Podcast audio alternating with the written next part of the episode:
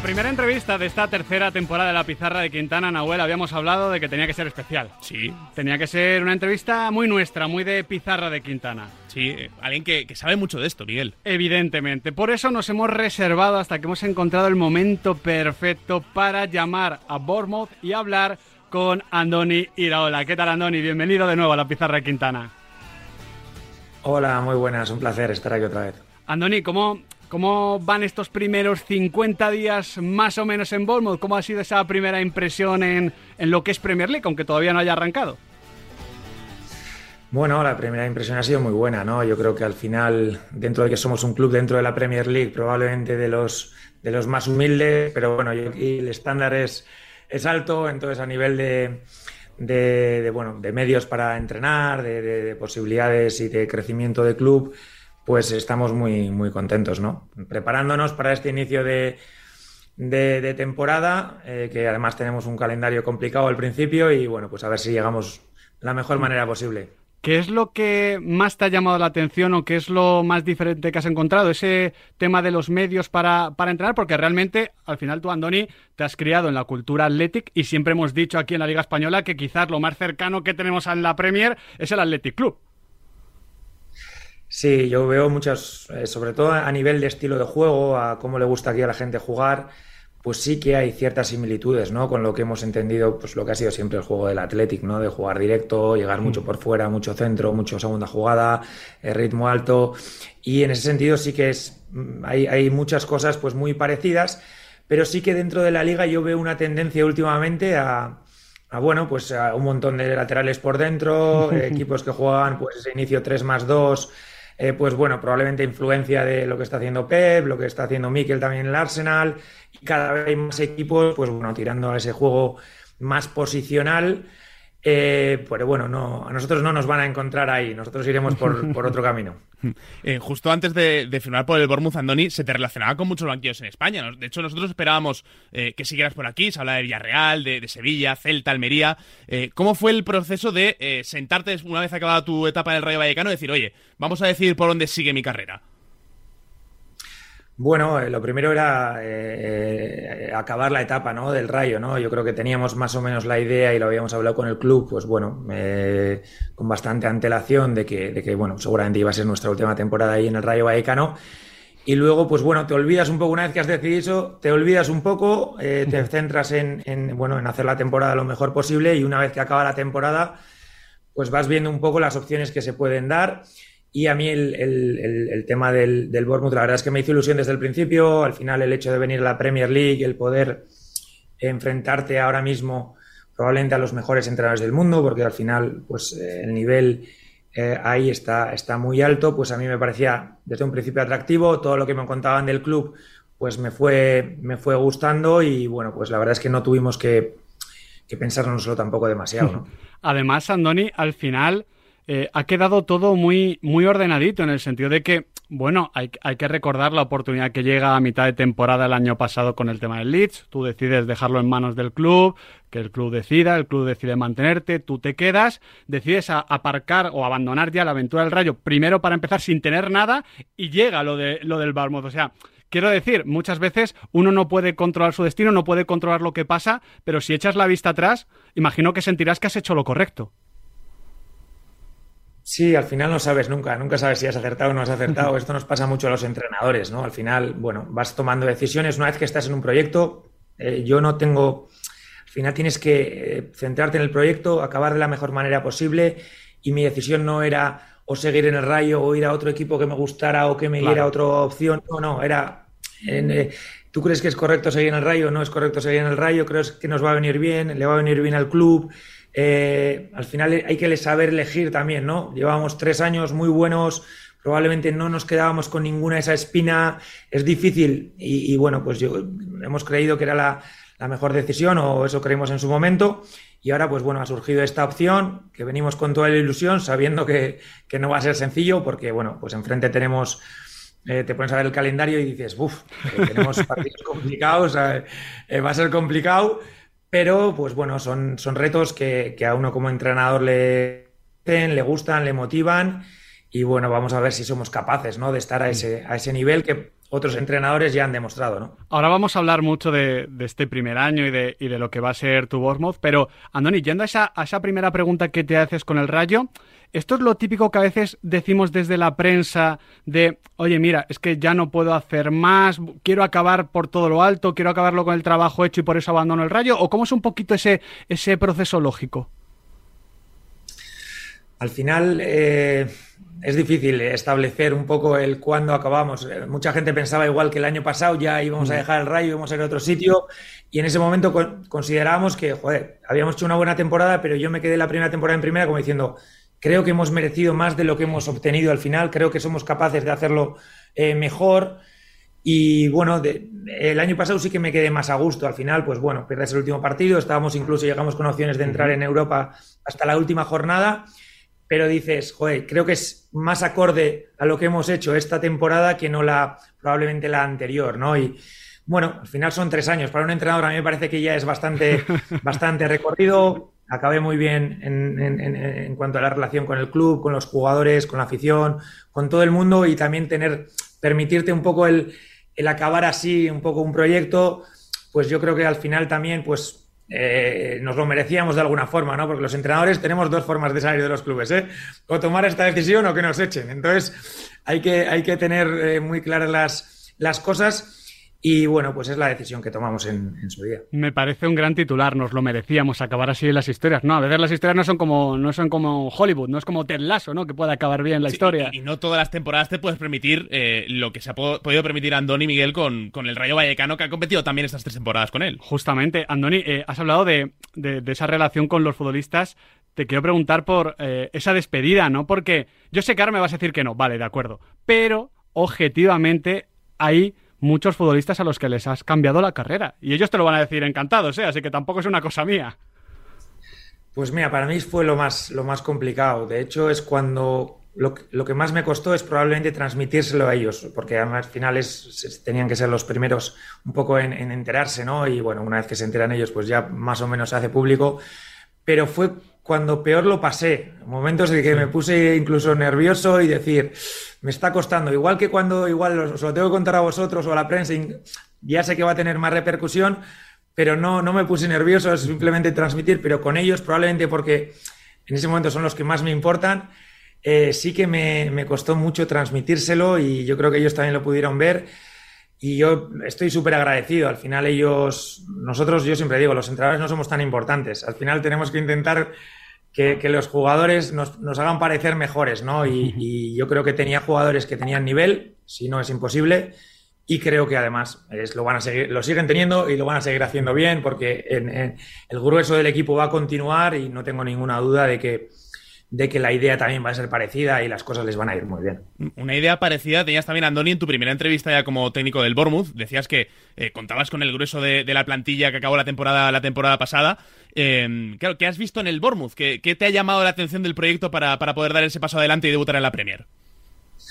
Bueno, es un escenario no tan diferente al que, al que teníamos igual en Vallecas, ¿no? Es un club que probablemente a principio de temporada pues estamos entre los favoritos de estar abajo o en la lucha esa por el descenso, pero veo que hay jugadores, sobre todo con una edad muy joven, que tienen un, posible desarrollo eh, muy interesante en el que nos podemos, podemos sustentar con jugadores que todavía con ese hambre de muchos vienen de, también de segunda división, el año pasado consiguieron el, la permanencia, pero todavía mantienen ese hambre para poder demostrar que tienen un nivel para poder jugar en la Premier League.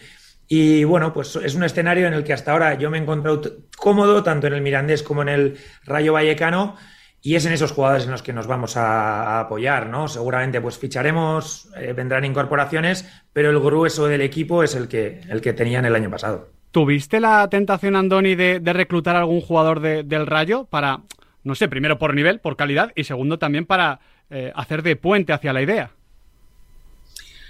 No, yo, a ver, soy muy consciente, conozco muy bien al Presi y sé que fichar un jugador del Rayo ahora mismo es muy, muy complicado, muy, muy complicado porque al final eh, no, no, es un club que es fácil, eh, digamos, comprar jugadores eh, y, bueno, ya he oído mil rumores, pero bueno, si tengo que elegir, los conozco muy bien, pero sé que no es el, el club del que más fácil vamos a, a, tener jugadores. Evidentemente, muchos jugadores del Rayo Vallecano nos vendrían fenomenal.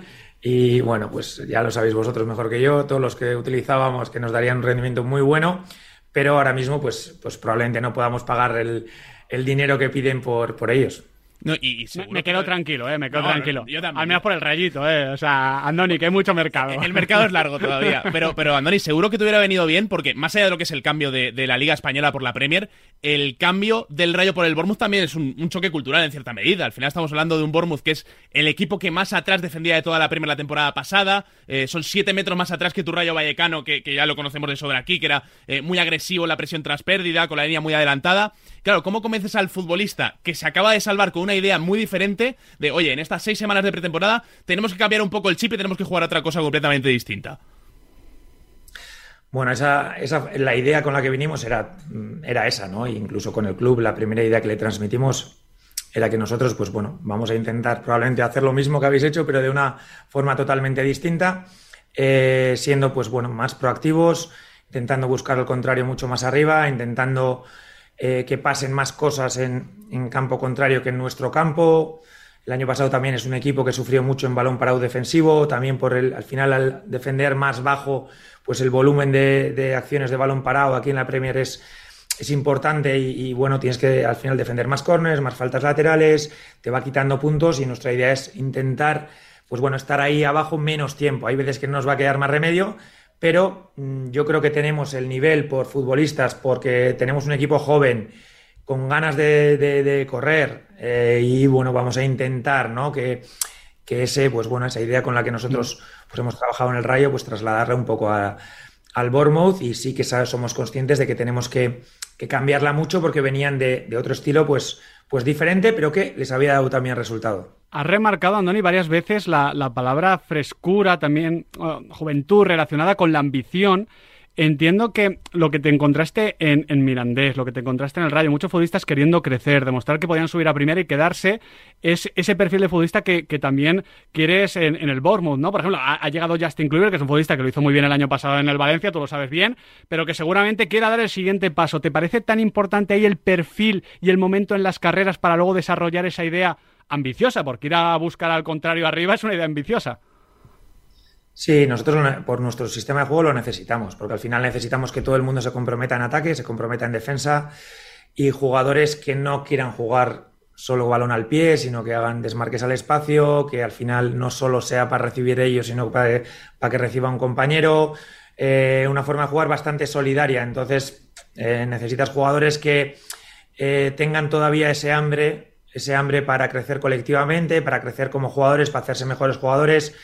El perfil de los, de los fichajes incluso es, quizá desde el punto de vista de Liga Española, jugadores muy, muy jóvenes. Nosotros hemos fichado pues, probablemente Milos Kerkez, 19 años, Barney venía del mercado de invierno pasado, 20 años, Dango, de 21 años, jugadores muy, muy jóvenes que el Bournemouth cree que tienen el nivel, que probablemente cuando tengan 25 26 nosotros no podamos acceder a ellos, entonces, de alguna forma, nos tenemos que adelantar un poco a su, a su explosión y, confiar en, que se desarrollen eh, dentro del, club y bueno, pues me ha tocado trabajar en el Mirandés, pues encantado un poco con esa, con esa idea, el equipo del Rayo es un perfil distinto porque era un equipo un poco más veterano, pero eh, bueno, pues adaptándonos a, las circunstancias. En ese sentido, ¿hay algún perfil de futbolista que tú consideres imprescindible para, tu idea de juego o simplemente intentas que todo el mundo eh, coja la idea cuanto antes mejor? Bueno, hay una parte de los jugadores que tienes que esos eh, tienes que trabajar con ellos. Eso al final no tienes que intentar encontrarles, eh, pues bueno, la mejor posición dentro de su sistema, intentar hacer pruebas para decir, bueno, aquí no lo veo, pero igual aquí nos puede ayudar. Y luego hay otra parte que es, bueno, pues el mercado, intentar buscar los perfiles que te hacen falta. Nosotros la verdad es que todavía tenemos bastantes cosas por hacer. Eh, al final esto de que siempre nos quejamos los entrenadores, pero esto no cambia. Al final eh, se juegan tres jornadas y todavía estás, no sabes ni quién entra, quién sale, qué te falta. Entonces, pues bueno, siempre estas tres primeras jornadas están muy, muy condicionadas pero bueno, pues eh, hay que adaptarse y, jugar con, las situaciones que tenemos ahora mismo todos. Eh, eh, en esa pelea por cerrar el mercado antes de que empiecen las ligas, ¿tú crees que algún día os van a escuchar a los entrenadores? Porque os quejáis absolutamente todos. ¿O, crees que es una batalla ya perdida contra la industria? Eh, nosotros nos quejamos, no, no, no creo que vale, no parece que vale de mucho, pero es verdad que son situaciones muy ilógicas. Ilógicas porque hay situaciones que sabes que se van a estirar hasta el último día, porque al final cada uno hace su, la defensa de sus intereses y a, ver hasta dónde está dispuesto a ceder cada uno. Pero bueno, hay situaciones de jugadores que van a jugar la jornada 1 con un equipo, la jornada 4 con otro equipo. Eh, muchos no saben ahora mismo su situación, no saben si van a continuar, no van a continuar. Eh, al final damos por hecho un poco el compromiso de los jugadores, pero habrá algunos jugadores deseando salir, otros eh, deseando que son complicadas, son jornadas muy, muy complicada estas tres primeras. Andoni, te quiero preguntar, eh, porque además es un tema del que venimos hablando los últimos días y habló Pep Guardiola el otro día, el tema de los descuentos tan largos. Decíamos Nahuel y yo en estos últimos programas que a nosotros nos parece importante que, oye, los entrenadores, los clubes que no estén tan de acuerdo, que lo hagan antes de empezar la competición que después de un partido, porque sabemos que luego está un poquito condicionado. ¿Qué te parece este tema? Porque tú has estado ahora en la liga, vas a ir a la Premier, se juega un poquito más pero también se tiene ese problema de continuidad, porque para mí es un problema, Andoni, más de continuidad, de fluidez, que de los minutos totales. Y no sé, el otro día decía Pep, cuántas cosas han pasado para dar ocho minutos de añadido en la segunda parte. No sé si es excesivo y lo que hay que procurar es dejar jugar un poquito más y que haya un poquito más de continuidad. Sí, hombre, sin duda. Hay muchas partes. Eh, lo que comentas de dejar jugar, al final eh, yo lo he comentado muchas veces, se, valora a los, a, los, a los, árbitros con un positivo, ¿sabes? Si advierten antes de un córner que no os agarréis, que no tal, entonces dices, estamos esperando, vamos a perder un minuto para que el árbitro tenga un positivo en el informe, porque aunque no se agarren va a estar esperando como diciendo, oye, agarraros porque yo tengo, yo necesito mi positivo aquí en mi informe, entonces pierdes un minuto en estas cosas, entonces al final cortas un poco la continuidad. No lo sé, es un debate complicado. Eh, yo creo que a, largo plazo es muy posible que llegue el tiempo cronometrado al fútbol, dos tiempos de 30 minutos cronometrados, pero tampoco solucionas el tema de cortar un poco el momentum ese, ¿no? Que te están, dices, bueno, salimos del área y me voy a tirar aquí al suelo a ver si, si eh, eh, respiramos un poco y tal. Es, es complicado. Yo creo que al final los árbitros tienen que hacerse respetar de alguna forma. No sé si ahora lo van a intentar, pues parece ser con más con más amonestaciones, más tiempo añadido. Nosotros en la Premier ya nos han advertido que las primeras jornadas cualquier mínimo gesto de tocar un balón, qué tal, ponerse delante de un balón va a ser tarjeta amarilla. El tiempo añadido, yo creo que ahora va a pasar lo que pasa siempre cuando cambian las normas. Las primeras 6-7 jornadas, da igual lo que pase, van a añadir 8 o 9 minutos en cada tiempo. No da igual si pierdes o no tiempo, porque quieren poner como el ejemplo de decir. Y yo creo que el otro día pasó un poco eso en el, en el Arsenal de City, que era un poco el, todos estábamos mirando y decir, oye, que sepáis que a partir de ahora va a ser así. No lo sé, al final yo creo que tiene que haber una continuidad, cosas lógicas. Eh, los árbitros, pues bueno, tienen que manejar, es difícil, ¿eh? es difícil manejarlo con tarjetas, con. Pero está claro que cuanto más continuidad haya en el juego, pues el juego se convierte más atractivo. Ya para ir cerrando esta maravillosa charla contigo, Andoni, eh, no sé si esto es más de fútbol manager que de, que de la realidad, pero eh, cuando hablas con, con el Bournemouth, cuando te planteas este primer año, el proyecto a medio plazo, ¿hay algún objetivo marcado más allá de la permanencia en cuanto, no sé si desarrollo de futbolistas, no sé si, no sé en qué sentido, pero en esas conversaciones que tienes, ¿qué tienes tú ahí que cuando llegue el mes de junio tendrás que revisar, hemos cumplido, no hemos cumplido, cuáles son esos objetivos? Bueno, el objetivo, pues para nosotros y para la, yo diría casi la mitad de la, de la Premier es, bueno, asegurarte el año que viene el volver a estar en la, en la Premier, pero sobre todo la forma, ¿no? A mí me importa la forma, al club también le importa la, la forma y, y, el hecho de convertirnos en un equipo también atractivo para, para atraer también a los jugadores, ¿no? Porque al final el, el, cuando tú tienes un modelo de juego donde los jugadores quieren participar, quieren ir allí, quieren jugar de esa forma, para el club también se convierte en más, más sencillo, ¿no? El poder eh, atraer a futbolistas de, más nivel.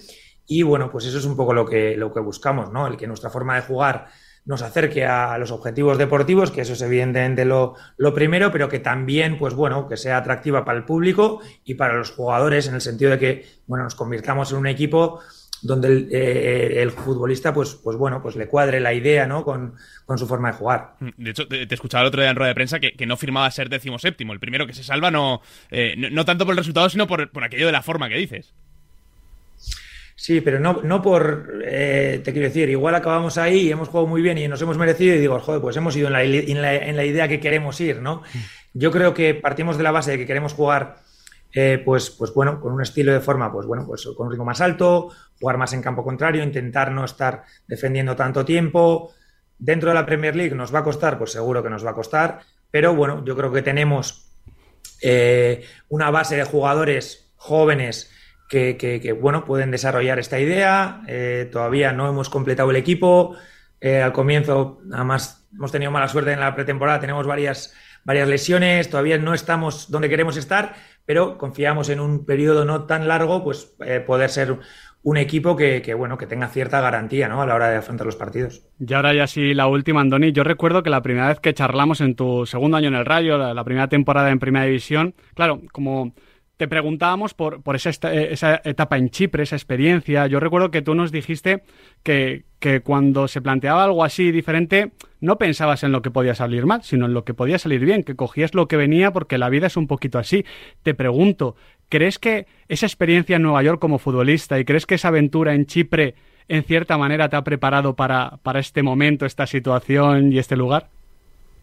Sin duda, no tengo ninguna duda. Eh, primero a nivel de idioma, que parece una tontería, pero el hecho de poder venir aquí, entrenar en inglés, eh, no, no, perderte, digamos, desde el primer día, pues oye, es una experiencia que ya tengo adquirida, ¿no? De, de antes y luego, pues bueno, el entender un poco las distintas culturas, ¿no? De, entrenamiento en Inglaterra, de los jugadores de dónde vienen, eh, algún jugador, no tenemos muchos, pero hay alguno que no habla el idioma y bueno, pues el poder integrarle de alguna forma yo creo que al final de todas estas aventuras aprendes. Quizá en España, pues es un, para nosotros un terreno más conocido.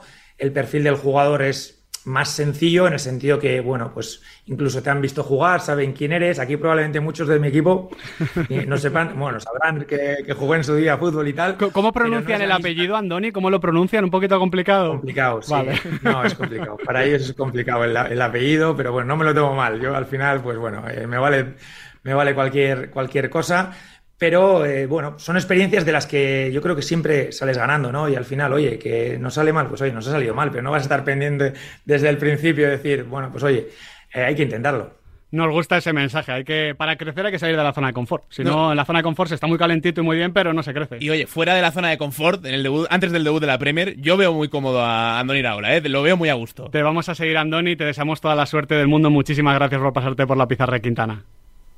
Muchas gracias a vosotros. A la vuelta repasamos ese mercado de fichajes que no se va a cerrar y que está todavía un poquito loco.